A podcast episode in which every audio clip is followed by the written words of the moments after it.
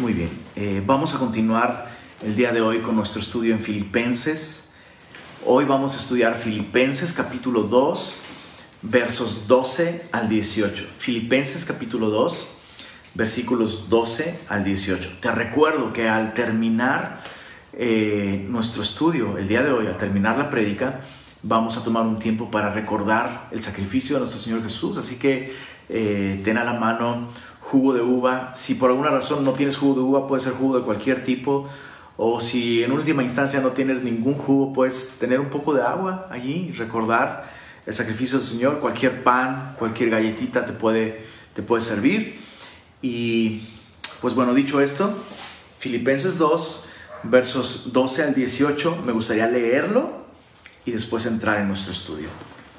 Filipenses 2, versos 12 al 18. Dice así, Por tanto, amados míos, como siempre habéis obedecido, no como en mi presencia solamente, sino mucho más ahora en mi ausencia, ocupaos en vuestra salvación con temor y temblor, porque Dios es el que en vosotros produce así el querer como el hacer por su buena voluntad. Haced todo sin murmuraciones y contiendas para que seáis irreprensibles y sencillos, hijos de Dios sin mancha, en medio de una generación maligna y perversa, en medio de la cual resplandecéis como luminares en el mundo, asidos de la palabra de vida, para que en el día de Cristo yo pueda gloriarme de que no he corrido en vano, ni en vano he trabajado. Y aunque sea derramado en libación sobre el sacrificio y servicio de vuestra fe, me gozo y regocijo con todos vosotros, y asimismo, gozaos y regocijaos también vosotros conmigo. Padre Celestial, te agradecemos que nos concedes el privilegio de conocerte a través de tu palabra. Gracias te damos, Señor, por esta preciosa carta y te rogamos, Señor, que mientras meditamos hoy en tu verdad, tu palabra que es viva y eficaz, penetre hasta lo más profundo de nuestra vida, Señor tu palabra que no vuelve vacía, haga su obra en todos nosotros, Señor. Moldea nuestra mente, Señor, nuestra forma de pensar, para que sea semejante a la forma de pensar que tuvo Cristo Jesús. Y pedimos esto en su nombre. Amén. Amén. Me encanta cómo esta carta nos permite ver una foto espiritual del apóstol Pablo donde, donde no está posando, ¿sabes? Eh, no sé si alguna vez has usado esta expresión, pero probablemente si tienes menos de 20 años has usado esta expresión. Tómame una foto así como que no me doy cuenta. ¿No? ¿Por qué? Porque esas fotos donde, bueno, al final terminas posando, ¿no? Y todo es una, todo es una farsa. Pero pero las mejores fotos son esas fotos naturales, ¿no? Yo tengo una foto en particular del día en que nació Sofía, eh, ya se las enseñaré, por ahí la, voy a postar en mis redes sociales. El día en que nació Sofía, pues le saqué una foto a mamá con Sofía y yo no me había percatado de que en el encuadre de la foto estaba Tita, Belencita, mi hija mayor, ¿no? Y honestamente cuando ves la foto, cuando ves la foto, todo el protagonismo de la foto recae sobre Belencita. Porque Belencita está volcando toda su atención de un modo tan natural en mamá. Y o sea, se le ve en su rostro una expresión de genuina felicidad por su mamá. Porque mamá tiene ahora su bebé en sus brazos. Es tan hermoso. ¿Y a dónde iba con todo esto? Ya ni me acuerdo, ya quiero llorar. No, no, sí me acuerdo. A, a dónde iba con todo esto es que lo, lo que tenemos en esta carta a los filipenses es justamente eso Pablo no tenía la intención de escribir una disertación o un manual sobre cómo obtener el gozo. No, Pablo al escribir sin percatarse, lo que está haciendo es darnos una fotografía de su genuina vida de gozo. ¿Se entiende lo que estoy diciendo? ¿Sí, se ¿Sí se entendió? O sea, Pablo no, no, tenía, no tenía la intención de voy a escribir un manual sobre cómo vivir una vida de gozo. Y escúchenme, no, no, no, no. Esta carta tan honesta, tan espontánea, simplemente eh, nos deja ver esa vida de gozo genuino, esa mente, esa manera de, de pensar, de procesar la vida que tenía Pablo y que le llevaba a ser no un prisionero de Roma, no un prisionero de las circunstancias, sino un prisionero de Jesús, un prisionero del gozo. El, el, propósito, el propósito real de Pablo al escribir esta carta era simplemente agradecer una ofrenda económica que mandaron los filipenses a Roma. En, en, el capítulo 4, verso 18 dice, pero todo lo he recibido y tengo abundancia, estoy lleno, habiendo recibido de Pafrodito lo que enviasteis, olor fragante, sacrificio acepto, agradable a Dios. Entonces tenemos, tenemos como resultado esta carta espontánea que nos deja ver sin poses, sin pretensión, y no desde la teoría, sino desde la práctica, cómo, cómo vivir una vida llena de gozo real y verdadero. Y entonces en el capítulo 1 pudimos ver cómo Pablo tenía una mente enfocada. Ese, fue el, primer, el primer gran descubrimiento, ¿no? Mientras vemos esta fotografía sin poses de Pablo, ¿no? En el capítulo 1 vemos que Pablo tiene una mente enfocada en el Evangelio. Y escucha esto, Dios siempre va a hacer prosperar el Evangelio. Así que si tu mente está enfocada en el Evangelio, tu mente está enfocada en algo que nunca va a fracasar, que siempre va a ser una fuente de gozo. Lo que estamos aprendiendo ahora en el capítulo 2 es que Pablo tiene una mente humilde. Y primero, por supuesto, desde los versos 1 al 11, Pablo llama a todos los filipenses a imitar la mentalidad que había en Cristo Jesús. Eh, y ahora, en, esta segunda sección, versos 12 al 18, Pablo insiste en llamar a los filipenses en imitar el ejemplo de Cristo. Y uno tiene que preguntarse, uno, tiene que detenerse y hacerse esta pregunta con toda honestidad. No contestemos de un modo religioso ni automático. O sea, realmente meditemos en esta pregunta. ¿Es posible realmente imitar el ejemplo de Cristo? O sea, después de esta descripción tan asombrosa donde Jesús se despoja a sí mismo, no hace nada por contienda, no miró por lo suyo propio, no estimó el ser igual a Dios como cosa que aferrarse, tomó forma de siervo, se hizo semejante a los hombres, se humilló a sí mismo, haciéndose obediente hasta la muerte y muerte de cruz. Uno, uno, uno debe detenerse y preguntarse honestamente, ¿Es posible realmente imitar el ejemplo de Jesús? ¿No es, no es incluso arrogante pretender que pudiéramos llegar a imitar el ejemplo de Jesús? Recuerdo, eh, recuerdo esta frase que no sé quién la dijo, pero recuerdo eh, esta frase que me llamó mucho la atención eh, em, dice así, me consuela saber que mi vida no será totalmente inútil, servirá al menos de mal ejemplo. Y tal vez esa es la actitud de muchos cristianos, ¿no?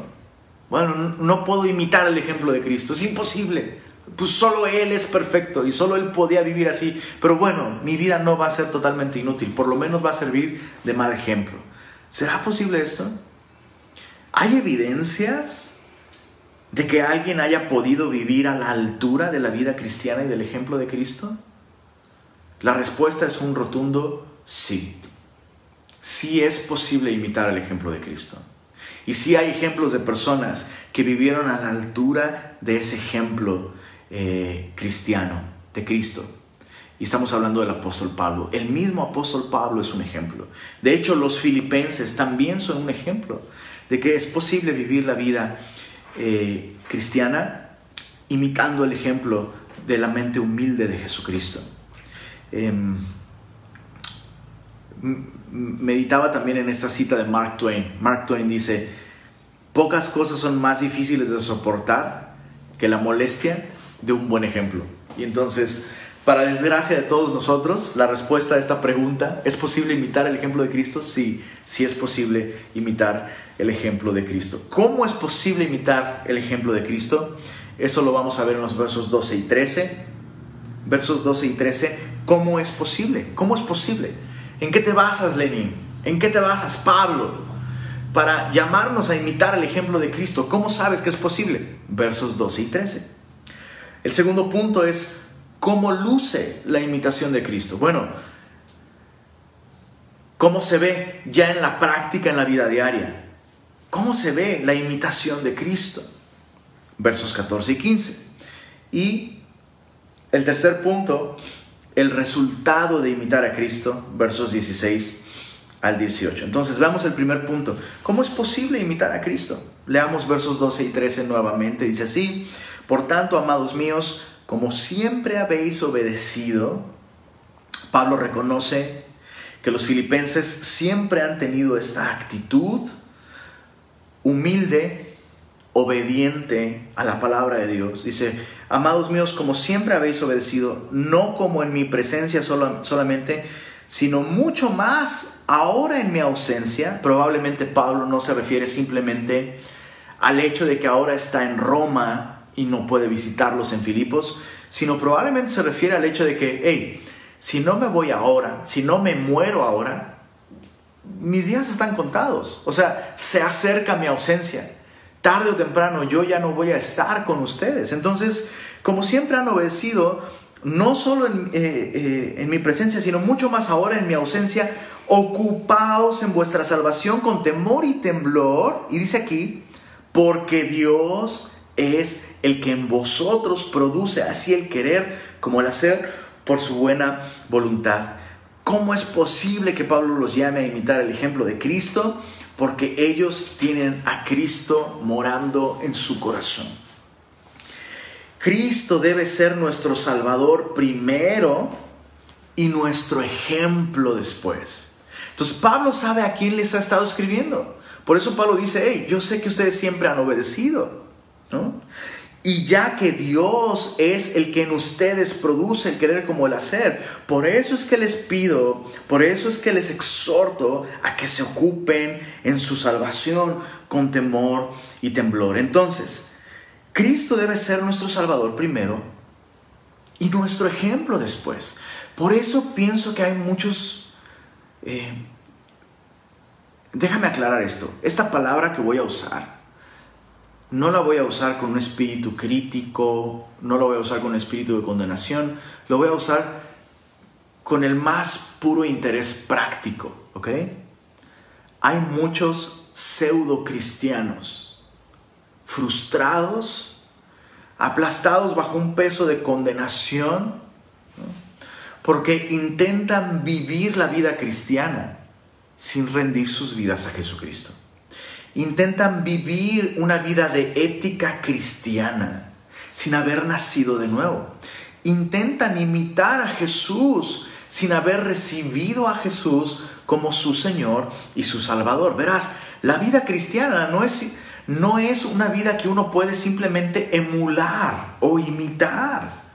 Dios no mandó a Jesús simplemente como un ejemplo. Hey, miren, así deben hacerlo. Ahora, ahí está el ejemplo. Ahora los que logren imitar a Jesús serán salvos. No, eso no es la vida cristiana. Jesús vino al mundo a salvarnos. Y entonces, cuando yo pongo mi confianza en Él, cuando yo reconozco que yo mismo no puedo vivir esa vida, en mis recursos, en, mis, eh, en mi fuerza de voluntad, yo no tengo recursos, yo no puedo. Cuando pongo mi confianza en Jesús, entonces Él me da una vida nueva. Él viene a morar en mí por medio de su Espíritu Santo. Y entonces, entonces y solo entonces es Él quien produce en mí el querer como el hacer por su buena voluntad.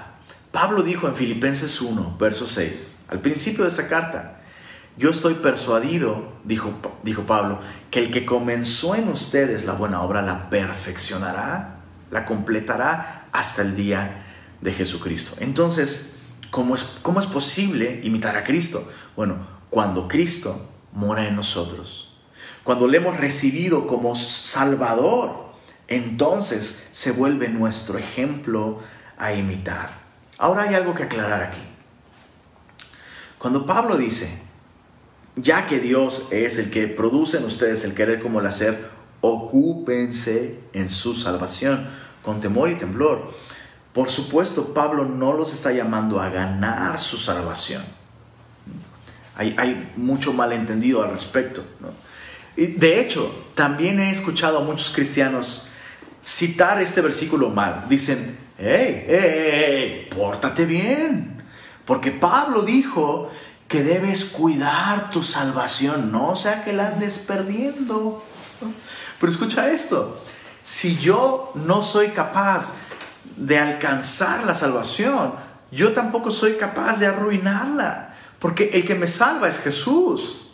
Y debemos tener esto muy claro, chicos. Debemos tenerlo muy claro. El hombre no es capaz de alcanzar y lograr la salvación. El que nos salva es Cristo.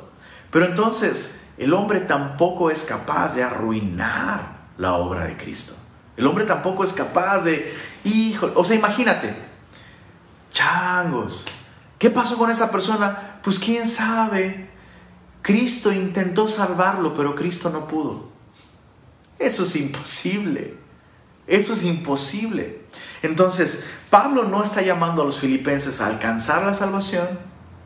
Pablo tampoco está diciéndole a los filipenses, eh, a los filipenses, eh, cuídense, cuiden su salvación, no sé que la pierdan. No, Pablo está diciendo, ocúpense en su salvación. En tiempo de Pablo, para, para poder tener un poquito más de claridad, en los días de Pablo, la palabra que Pablo ocupó para ocuparse en la salvación. Es una palabra que se traduce literalmente como completar. Y mucho ojo, no nos vayamos con la finta. Este término se usaba en días de Pablo en la agricultura, en la minería y en las matemáticas.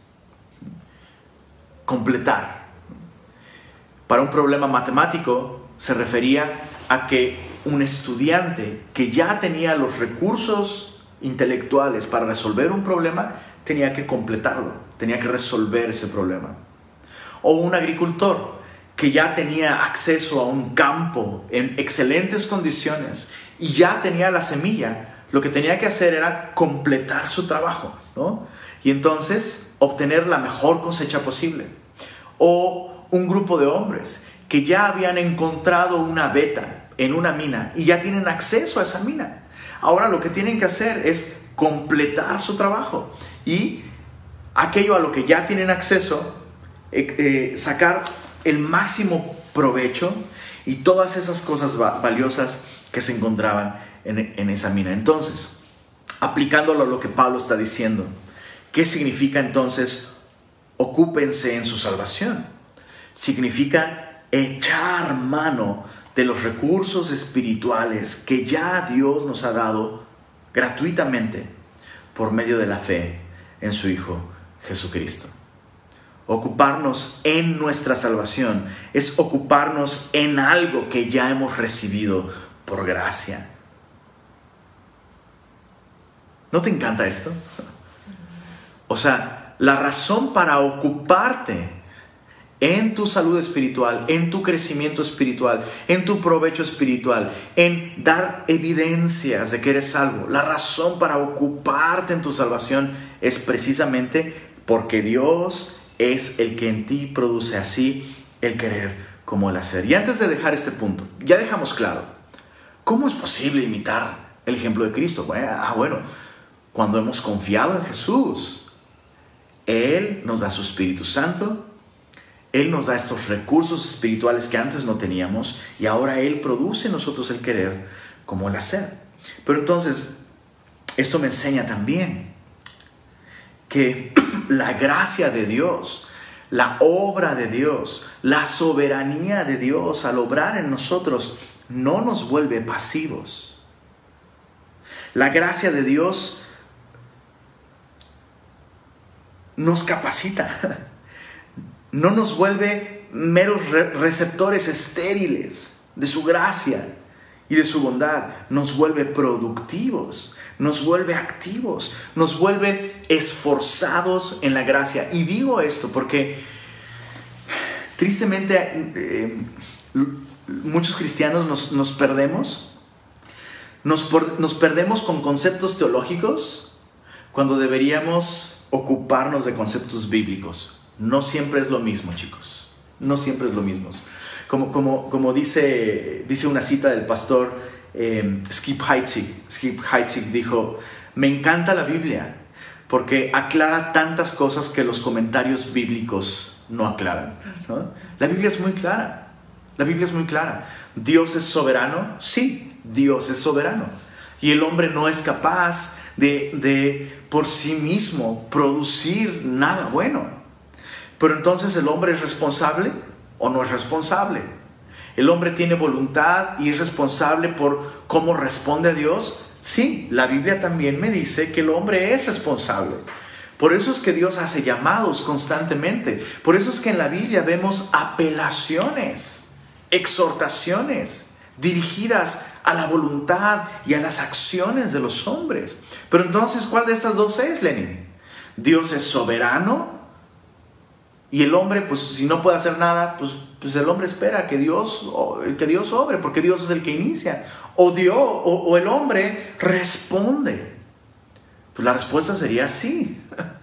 La respuesta sería sí.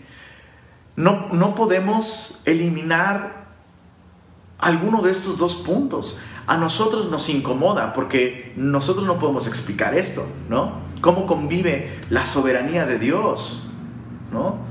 Que, enfatiza la incapacidad absoluta del hombre con la responsabilidad del hombre de responder a Dios. Pues no sé cómo conviven, pero lo veo en la Biblia.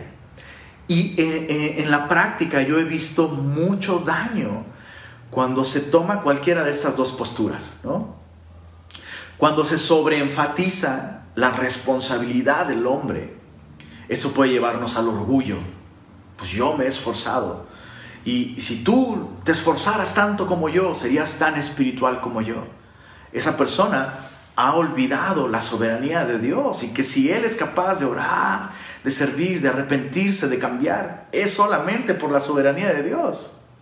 Pero cuando solamente enfatizamos la soberanía de Dios y eliminamos la responsabilidad del hombre, eso puede llevarnos a una vida de descaro y de pecado y de inmoralidad. Ah, pero yo soy cristiano. No, pues simplemente pues yo no cambio porque pues Dios no me cambia. No, yo creo. Y te citan versículos y te hablan de teología y sus respuestas teológicamente y conceptualmente son correctas, pero viven vidas completamente destrozadas.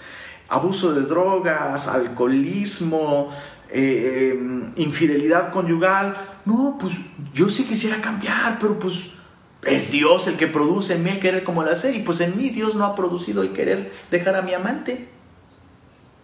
Ahora lo digo así, pero es muy triste y es real. No estoy, créeme, créeme, yo no me estoy inventando esos ejemplos.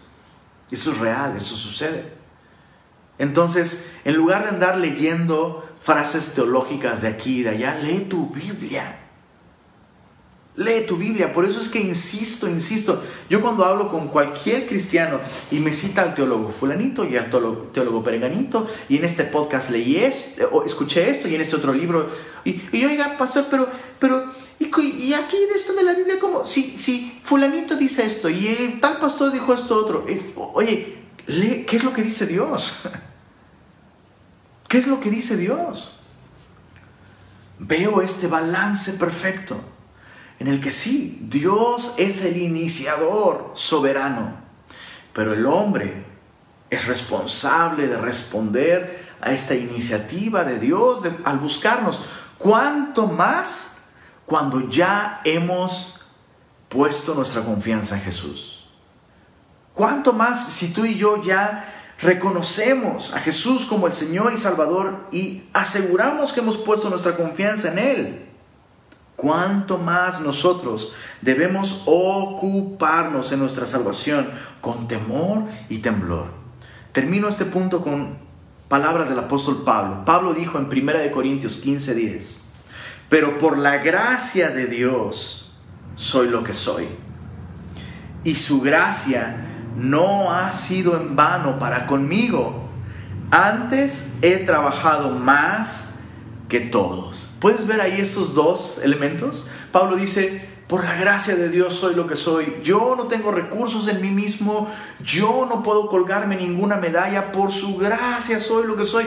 Pero su gracia no ha sido en vano para conmigo. Yo he respondido a esa gracia y he trabajado, he predicado, he servido, he perdido, he entregado más que todos, pero no yo, termina diciendo Pablo, sino la gracia de Dios en mí. Pero sí me he esforzado, más que todo, pero no yo. Pero sí le echo ganas, pero no yo. Pero sí me esfuerzo, pero no yo. Pero sí insisto y persevero, pero no yo. La gracia de Dios en mí. Ese es Él, completamente Él. Pero sí he respondido. Pero no yo. Alguien párenme porque puedo seguir con este ejemplo para siempre. Esa es la idea. Esa es la idea. La gracia de Dios no nos hace estériles, nos hace productivos. Porque Pablo dice, si has confiado en Jesús y si te estás ocupando de tu salvación, Dios es el que en ustedes produce. Pregunta, ¿qué ha producido tu cristianismo en ti? ¿Qué ha producido la fe que profesas tener en Jesús? ¿Qué ha producido tu supuesta conversión a Jesucristo? Porque Pablo dice aquí, si has confiado en Jesús, Él comienza esta obra y es Dios quien produce muchas cosas. Pablo lo menciona simplemente como el querer, lo cual nos habla de un cambio en nuestra voluntad, nuevos deseos, nuevos anhelos, nuevos propósitos. Él produce el querer, como el hacer, acciones. No, no solamente si quiero, pero no puedo. No, produce tanto el querer, la voluntad, los propósitos, como el hacer, acciones, desempeños. Y todo esto alrededor de la buena voluntad de Dios. Podríamos resumir lo que Dios produjo en los filipenses y lo que Dios produjo en Pablo y lo, que Dios produce en cada cristiano como obediencia a Dios, obediencia sincera a Dios. Pablo dice, yo sé a quién les estoy escribiendo, les estoy escribiendo a ustedes que siempre han obedecido. Y por supuesto, Pablo no se refiere a que han obedecido a sus instrucciones como apóstol, sino han obedecido a Dios por medio de su palabra. Obediencia cristiana, sin supervisión.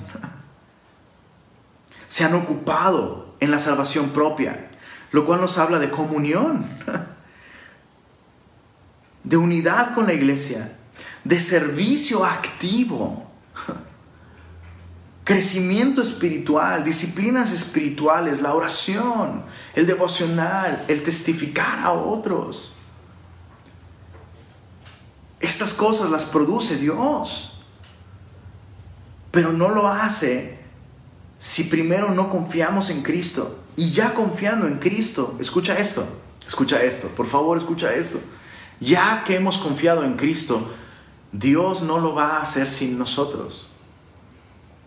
Recuerdo eh, con mucha claridad, alguna vez hablando con alguien me decía, yo quisiera estar avivado espiritualmente, involucrarme, pero pues Dios no lo hace en mí. Pero yo sé que Él puede hacerlo, como lo hizo en el apóstol Pablo, que un día le abrió los ojos y yo sé que... Y, hablaba así con una, con una pasión y dices, bro, toda esa pasión simplemente responde al Señor.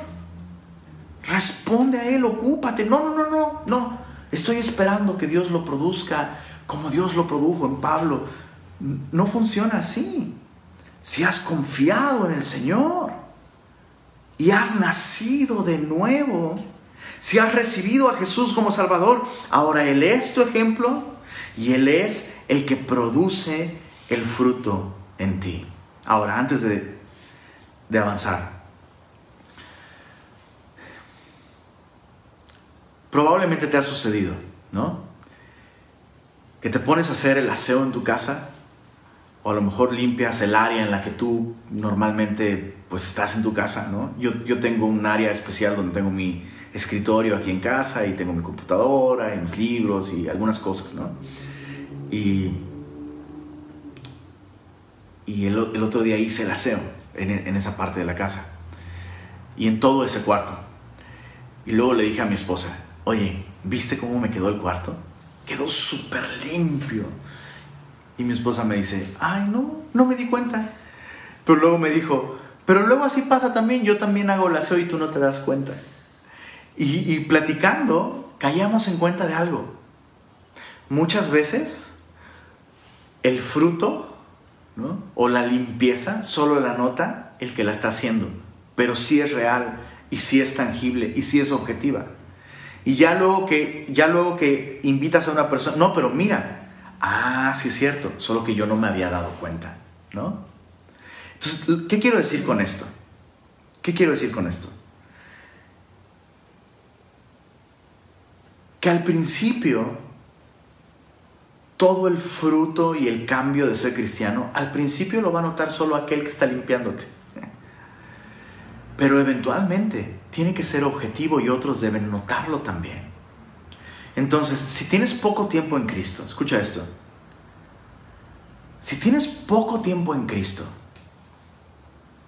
basta con que tú mismo puedas ver. Sabes que otros no lo notan, pero adentro, en mi vida, en mi forma de pensar y en mi vida diaria, en cosas pequeñas, yo sí logro ver que Él ha producido algo en mí. Gloria a Dios por eso. Pero si tú tienes años de cristiano y nunca, nunca ha habido verdaderamente producción espiritual, fruto, tal vez deberías cuestionarte si realmente has puesto tu confianza en el Señor Jesús. Y si tu vida alguna vez produjo fruto, pero hoy no está produciendo, significa que has dejado de ocuparte en tu salvación. Has, has descuidado este llamado que Dios hace a, ocuparte.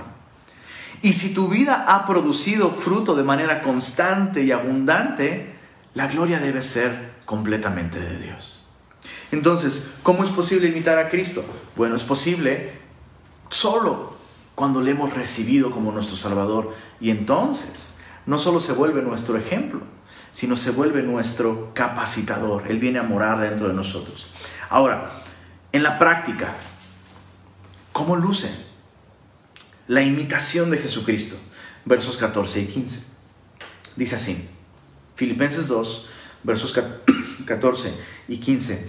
Haced todo sin murmuraciones y contiendas, para que seáis irreprensibles y sencillos, hijos de Dios sin mancha, en medio de una generación maligna y perversa, en medio de la cual resplandecéis como luminares en el mundo. Hoy el mundo necesita ver el ejemplo de lo que Cristo puede hacer en vidas reales. O sea, muchas veces leemos sobre estas vidas cristianas allá en el primer siglo, ¿no? Allá donde había persecución, allá como que nos parece tan distante, ¿no? Y, y de pronto decimos, es difícil imaginar cómo entonces luce una vida que imita la mente humilde de Jesús, ¿cómo luce el día de hoy? Bueno, nosotros como cristianos, el día de hoy, necesitamos ser irreprensibles y sencillos, sin mancha, en medio de esta generación maligna y perversa. ¿Cómo? ¿Cómo logramos esto? Haciendo todo sin murmuraciones y contiendas. Me encanta la practicidad inescapable de la fe cristiana. La fe cristiana eh, nos lleva a una vida tan práctica y no es posible hacerse a un lado. O sea, Pablo dice, ¿cómo luciría? O sea, por tanto, ¿no? Amados míos, ya que siempre han obedecido, ocúpense. ¿Cómo? ¿Cómo luce el ocuparnos de nuestra salvación? Hagan todo sin murmuraciones ni contiendas, para que sean irreprensibles y sencillos hijos de Dios, sin mancha. Un comentario bíblico, el comentario bíblico Beacon dice lo siguiente, estos, hablando de sin murmuraciones ni contiendas, dice, estos están puestos en el orden en que normalmente aparecen.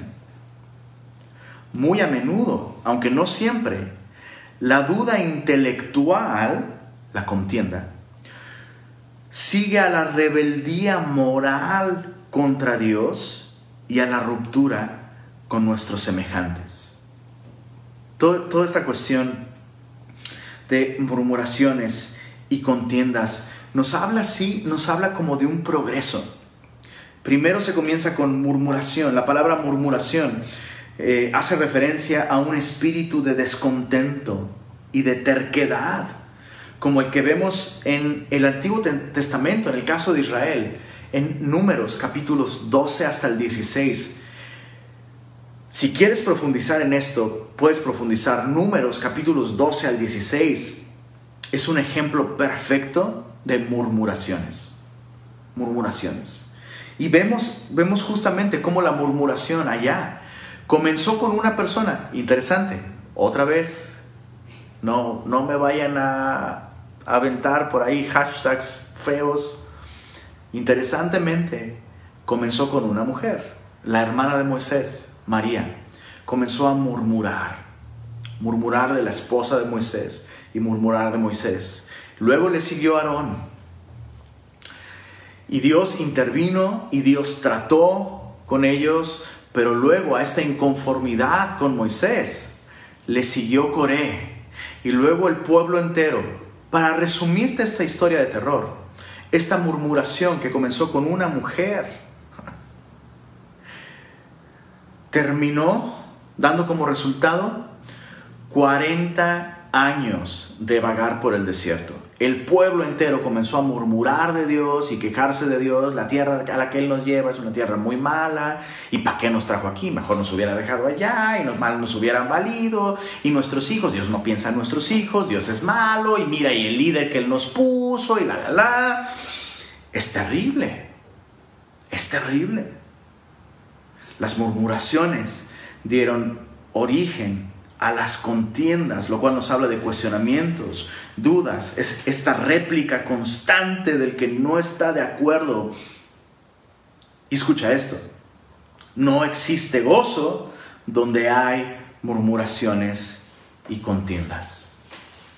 Entonces, en la vida práctica, ya hablamos, sí, el ejemplo de Cristo y la mente espiritual, cómo luce en el día a día. Haz todo sin murmuraciones sin contiendas. Un estilo de vida en el que murmuramos, nos quejamos, contendemos con Dios y con otros. Muchas veces es simplemente la punta del iceberg de una rebelión profunda en nuestro corazón contra Dios. Una raíz de amargura que está contaminando nuestra vida y se está manifestando a través de murmuraciones y contiendas.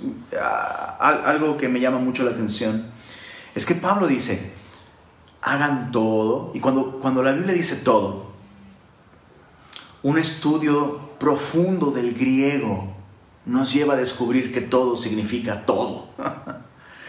Pablo dice, la razón para hacer todo, criar a tus hijos, cocinar, ir al trabajo, servir, hacer tu devocional, manejar en el tráfico, ir a hacer el súper, hacer la cola en, la caja, eh, pagar tus impuestos, recibir a alguien en. Todo, hacer todo sin murmuraciones y contiendas. La razón es que seamos irreprensibles y sencillos hijos de Dios sin mancha en medio de una generación maligna y perversa, en medio de la cual resplandecen, dice Pablo, como luminares en el mundo. La razón es testimonio. Testimonio. En primer lugar, escucha esto, testimonio hacia Dios. Ser, hijos de Dios sin mancha. Que buscan traer una sonrisa al rostro de nuestro Salvador, de nuestro Dios, de nuestro Padre, de nuestro benefactor. Es una de las cosas que más brilla en este mundo. La palabra irreprensibles que Pablo usa aquí se refiere a la perspectiva horizontal con los hombres. Cuando otros ven que tú y yo vivimos una vida sin murmuración y sin contienda somos irreprensibles por aquellos que nos rodean. La palabra sencillos tiene que ver con nuestra propia vida interior. Cuando tú y yo hacemos las cosas sin murmuraciones ni contiendas, significa que somos la misma persona donde quiera que vamos. Sencillos. como un metal que no tiene una aleación ni ningún otro material. Donde quiera que esté una plata sin aleación es plata. Pero la plata con aleación puede cambiar de color dependiendo de dónde se encuentra. Si, si, una plata con aleación se encuentra en un lugar con mucha sal, de pronto, o con mucha humedad, la aleación comienza a cambiar el color de la pieza. Entonces, cuando tú y yo hacemos todo sin murmuración ni contienda, tú y yo descubrimos para nuestro gozo, hey, Dios está haciendo una obra en mí y soy el mismo en todos lados.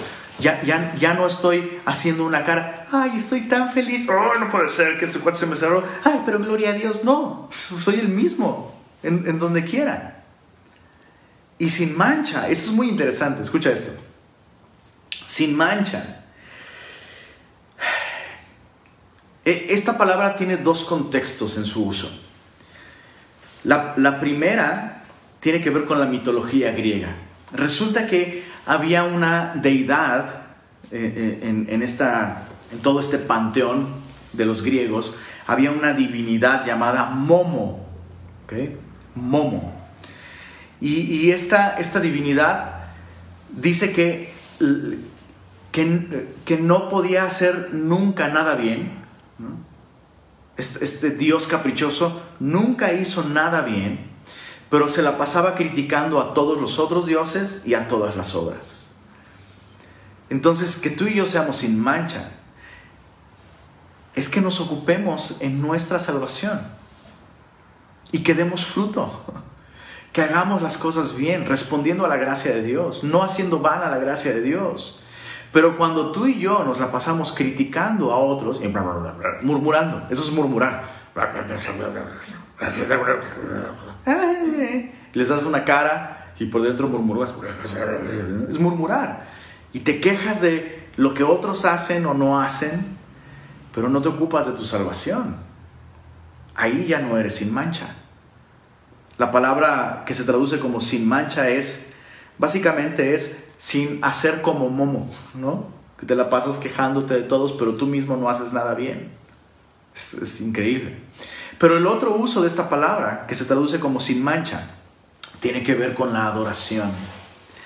Y es un lenguaje que se usaba para describir los sacrificios que se ofrecían a Dios. Cualquier animal, cualquier ofrenda que traías a Dios como un sacrificio para Él, como una ofrenda para Él, debía ser un animal, una ofrenda sin mancha. Debía ser perfecto. Y una vez más, vemos estos dos elementos. Dios produce en mí el querer como el hacer. Pero entonces yo vengo, me ocupo, ¿no? Y hago todo en mi vida, todo, sin murmuración ni contienda. Y entonces Dios me ve y Dios dice, ah, eso es solo el fragante, eso es sin mancha.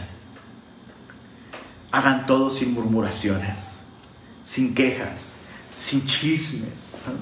Me, eh, trajo a la memoria el, ejemplo del el pastor Chuck Smith en su libro ¿Por qué la gracia todo lo cambia? Él habla justo de esto, de la murmuración. Y, él dice en una parte de su libro, dice, es terrible, ¿no? Que de pronto estás acostado en tu cama y dices, ah, híjole, hoy no hice mi, devocional, ¿no? Hoy no oré. híjole, me gustaría hacer mi devocional, pero también ya estoy muy cansado. Ay, pero si no oro, Dios va a estar sacado de onda y no me va a bendecir y luego no pues ya, me voy a bajar y voy a leer, ya pues ya, ¿no? Señor, aquí estoy y, así, ¿no? Y dice él que cuando él actúa de esa manera, dice, claramente puedo escuchar a Dios diciendo, ¿y quién te pidió que vengas a, con tus quejas y tus murmuraciones a esta hora? Regresa a tu cama y duérmete. No te estoy pidiendo que vengas a orar con esa actitud. Es terrible cómo muchas veces incluso cosas buenas las empañamos con nuestra murmuración y nuestra queja. Haz todo sin murmuración. Haz todo sin contiendas. Haz todo resplandeciendo como luminares en el mundo. Jesús dijo, así alumbre vuestra luz delante de los hombres para que vean vuestras buenas obras y glorifiquen a vuestro Padre que está en los cielos. Una vida de queja, una vida de murmuración, hablando bajito. Es la peor publicidad que le podemos hacer al Señor y a la vida cristiana y al gozo que Dios da. Bastante práctico. Tercer, tercer punto, ¿cuál es el resultado de imitar a Cristo? Ya vimos cómo es posible imitar a Cristo. Bueno, cuando le recibimos como Salvador, Él produce en nosotros. Ya vimos cómo luce. Bueno, sin murmuración, sin contiendas, sin mancha, ¿no? Eh, resplandeciendo en un alto contraste en medio de un mundo oscuro. Ahora veamos el resultado de imitar a Cristo. Y justo aquí es donde vemos el ejemplo de Pablo. Chécate esto. Versos 16 al 18. Asidos de la palabra de vida, para que en el día de Cristo yo pueda gloriarme de que no he corrido en vano, ni en vano he trabajado. Y aunque sea derramado en libación sobre el sacrificio y servicio de vuestra fe, me gozo y regocijo con todos vosotros, y asimismo gozaos y regocijaos también vosotros conmigo. Es increíble este contraste que vemos aquí. Pablo está pidiéndoles, hey, hagan todo esto, ¿no? Sean hijos de Dios sin mancha en medio de esa generación. Asidos de la palabra, la palabra de vida, lo cual se refiere no solo al mensaje de la Biblia, sino a la persona de Cristo. Dice, para que en el día de Cristo yo pueda gloriarme que no he corrido en vano. Eso es impresionante. Pablo está dejando ver muy claramente aquí que todo el trabajo de Pablo, toda la obra de Pablo, podría ser en vano si los filipenses no hacen su parte. Eso es impresionante. Pocas veces nos detenemos a pensar en el aspecto de la responsabilidad que cada uno de nosotros tenemos como iglesia local. Muchas veces decimos, hey, el, pastor, el pastor tiene que hacer, y, la iglesia depende de que el pastor haga bien su trabajo. Por supuesto, la, función de, pastor es muy importante y no puede de ninguna manera, no, no puede exagerarse y, no puede minimizarse la responsabilidad tan tremenda eh, eh, que, que recae sobre la función de un pastor. Pero el pastor no es la iglesia. El pastor no es la iglesia. La iglesia somos todos nosotros. Y es impresionante. A mí me sorprendió muchísimo que Pablo con todas sus letras les está diciendo, hey, yo ya me voy. Yo ya no voy a estar aquí. Y sería muy desafortunado, dice Pablo, que llegando al pase de lista, ¡eh! Ya llegué. ¿Cómo, ¿Cómo, nos fue con los corintios? Perdón, con los filipenses. ¿Cuánta gloria recibió Cristo con los filipenses? ¿Dónde están las coronas? ¿Los filip, qué? No, perdón. No, aquí no. No tenemos datos. No Ahora sí que nosotros tenemos otros datos, ¿no? Ninguno filipenses se fueron por las tortas, se dividieron. Pues sí, tenían, se supone que tenían una iglesia cristiana, pero de cristianos no tenían nada. Nunca, nunca respondieron a la gracia de Dios. La hicieron vana, la gracia de Dios.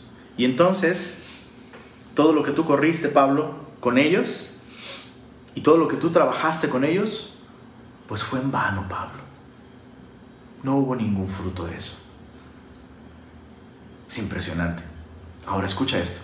Te dije hace un momento, me asombra el contraste. ¿Cuál es el contraste? El contraste radica en que, aunque Pablo reconoce, yo ya hice mi trabajo, prácticamente ya terminé mi carrera. En cualquier momento el Señor me puede llamar a su presencia. Y aunque reconozco que es posible que si ustedes no hacen su parte, todo lo que yo sufrí, sudé y trabajé con ustedes puede ser en vano, ¿sabes qué?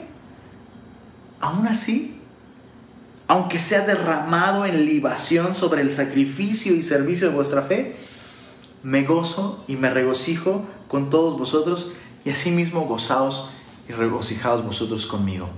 Qué ejemplo tan impresionante del carácter de Cristo manifestándose en la vida de Pablo. Piénsalo por un momento.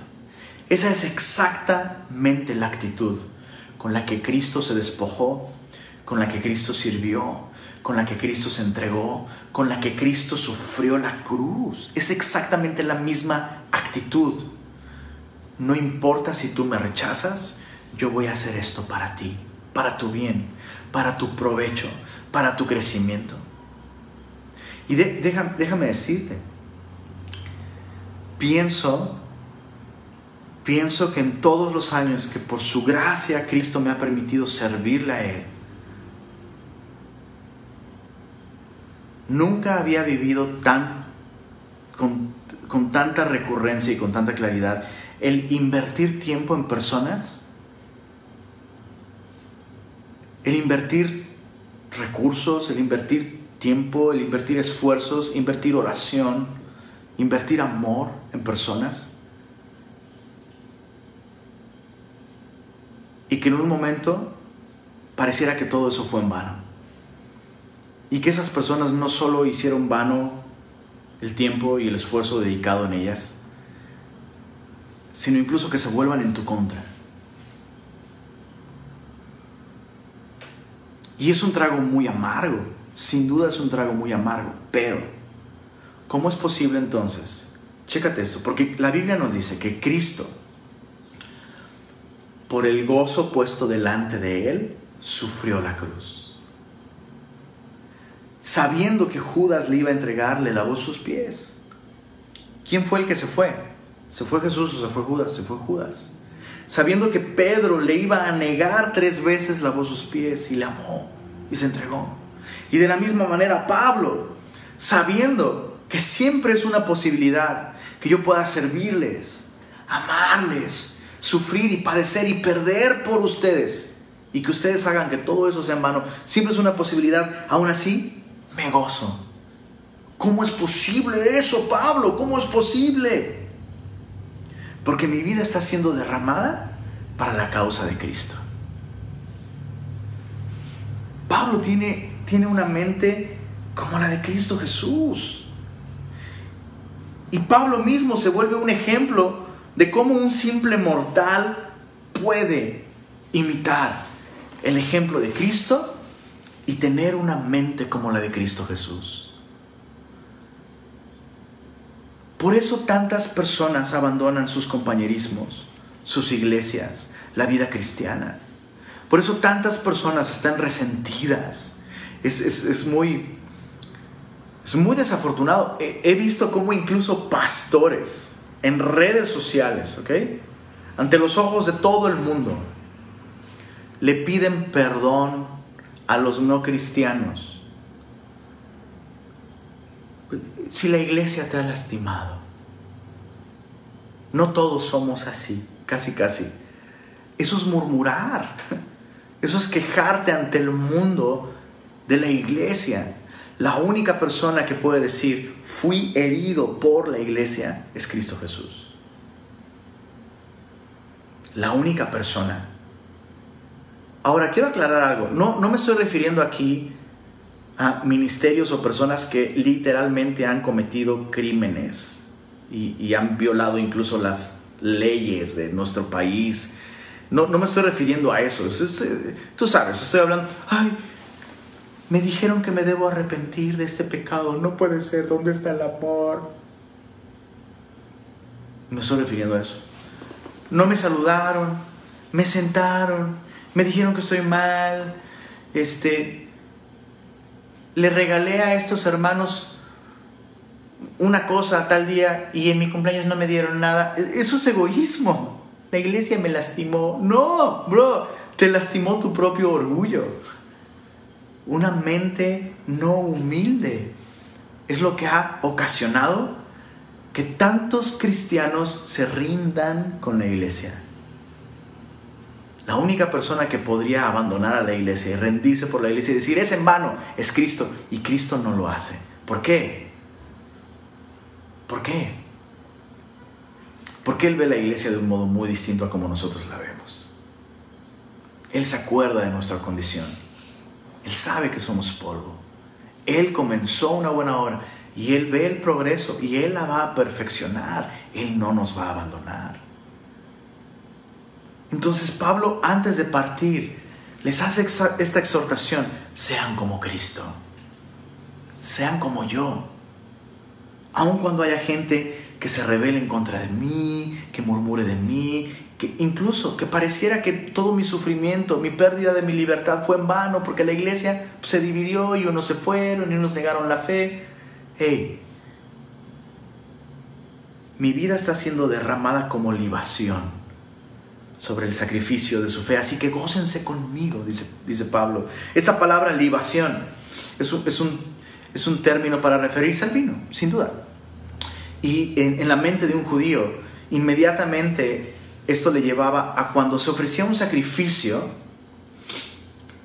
se, derramaba vino sobre el sacrificio y al pie del altar, porque el vino representa gozo. Escucha esto. El vino representa gozo en la Biblia. Es, un símbolo. Simboliza muchas cosas, pero entre ellas, una de ellas es el gozo. Y Pablo está diciendo, así como, así como mi vida de, por sí se está derramando, ¿no? La Biblia dice que todos nosotros somos como aguas derramadas, que no pueden volver a juntarse. En, este mismo instante, tu vida se está, se está como el agua, se te está escapando de los dedos. Y dice Pablo, hey, mi vida de por sí se está yendo, a cada segundo se está drenando, se está derramando. Pero ¿dónde se está derramando nuestra vida? Es lo que puede traer gozo a nosotros. Mi vida se está derramando sirviéndole al Señor.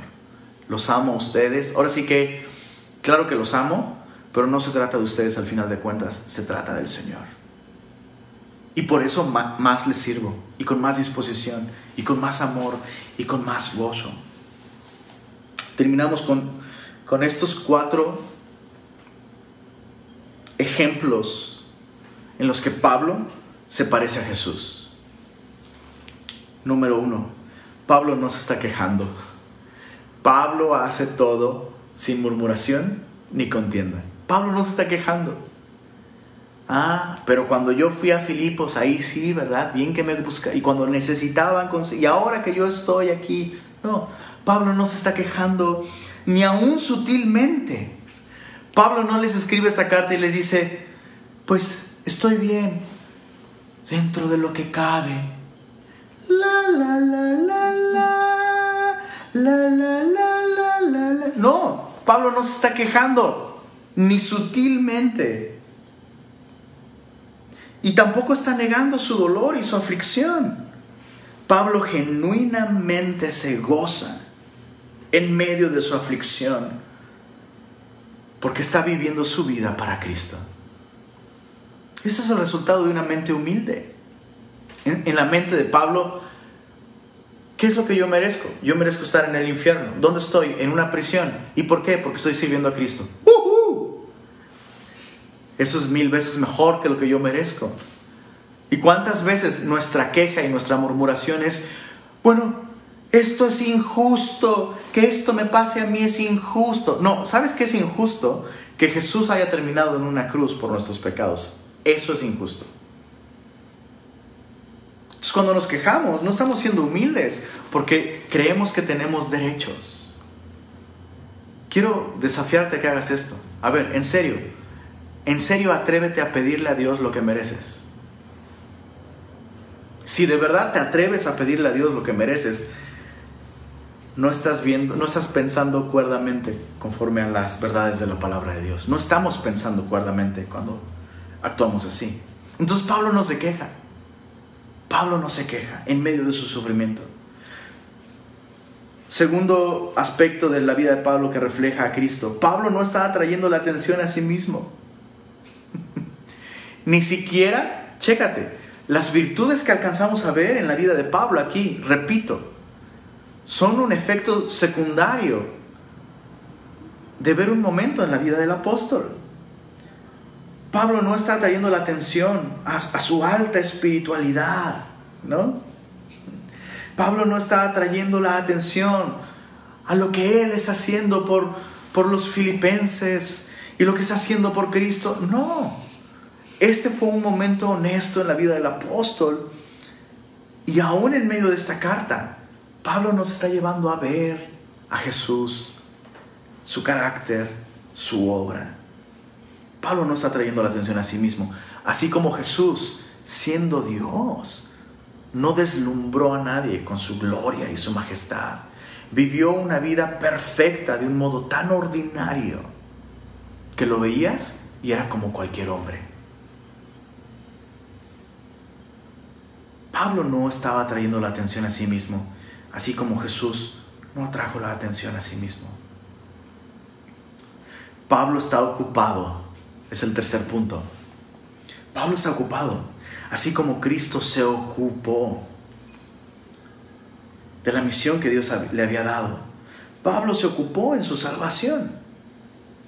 Pablo había sido salvado con un propósito y Pablo está ocupado. En lugar de lamentarse ¿no? en la cárcel, en lugar de recordar aquel tiempo cuando yo servía allá afuera, hey, ¿de qué manera puedo servirle a Dios el día de hoy aquí? Dios me ha salvado con un propósito. Una cárcel romana no va a estorbar el propósito de Dios en mi vida. Dios quiere que me ocupe de una manera distinta el día de hoy. Pablo está asido de la palabra de Cristo y proclamando la palabra de Cristo. Pablo está ocupado. Y número cuatro, Pablo está dispuesto a dar su vida por ellos y está dispuesto a hacerlo con gozo. Así como nuestro Salvador. La noche en la que fue entregado, la noche en la que fue traicionado, partió el pan y dio gracias a Dios. En el corazón de Cristo había verdadera gratitud, verdadero gozo de saber que iba a entregar su vida por nosotros para gloria de Dios. Al final, la marca de genuina humildad es el gozo, porque pocas cosas se asemejan tanto a Cristo que una vida de gozo una vida de verdadero gozo. Jesús, aún por el gozo puesto delante de él, menospreció el sufrimiento, el rechazo, la vergüenza y el oprobio por el gozo puesto delante de él. Repito, eso no significa que vamos a ser personas con esta actitud creepy, ¿no? rara, freaky, ¿no? de, de estar en una situación dolorosa y gloria a Dios, estoy bien. No, Pablo no está hablando de, esa actitud superficial. En medio de las lágrimas, en medio del dolor, en medio del sufrimiento, verdaderamente Pablo puede gozarse en derramar su vida para Jesús. Derramar su vida para Jesús. Señor, queremos reconocer que nos falta mucho, Señor muchos aspectos de nuestra vida no reflejan el gozo que podríamos tener, Señor.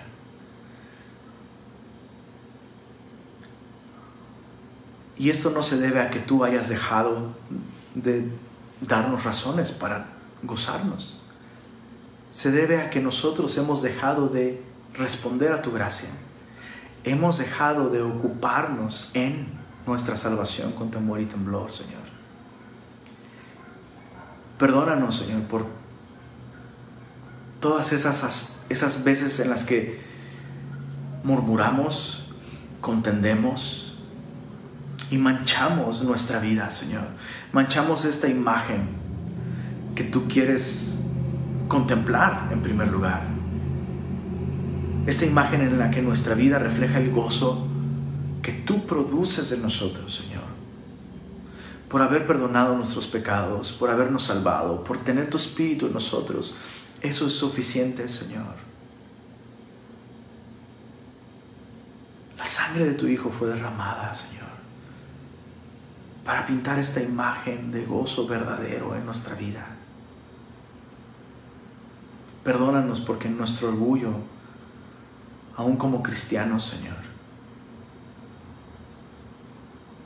nuestra mentalidad orgullosa nos lleva a vivir decepcionados de no alcanzar nuestras metas, decepcionados de no recibir lo que supuestamente damos a otros, cuando incluso sufrir por causa tuya y padecer haciendo el bien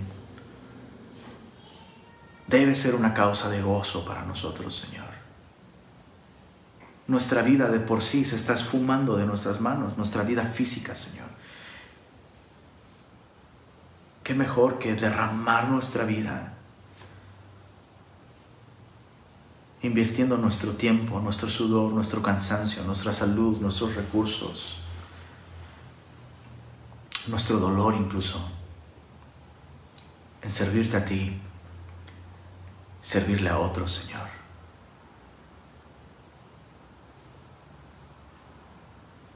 Ayúdanos a tener esta mentalidad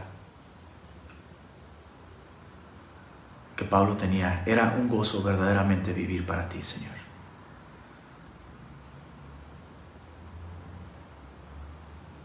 Queremos ser hijos sin mancha y brillar en alto contraste en medio de este mundo perverso para que otros te conozcan, Señor. Llénanos de tu espíritu, Señor, y sigue produciendo tú en nosotros el querer como el hacer por tu buena voluntad.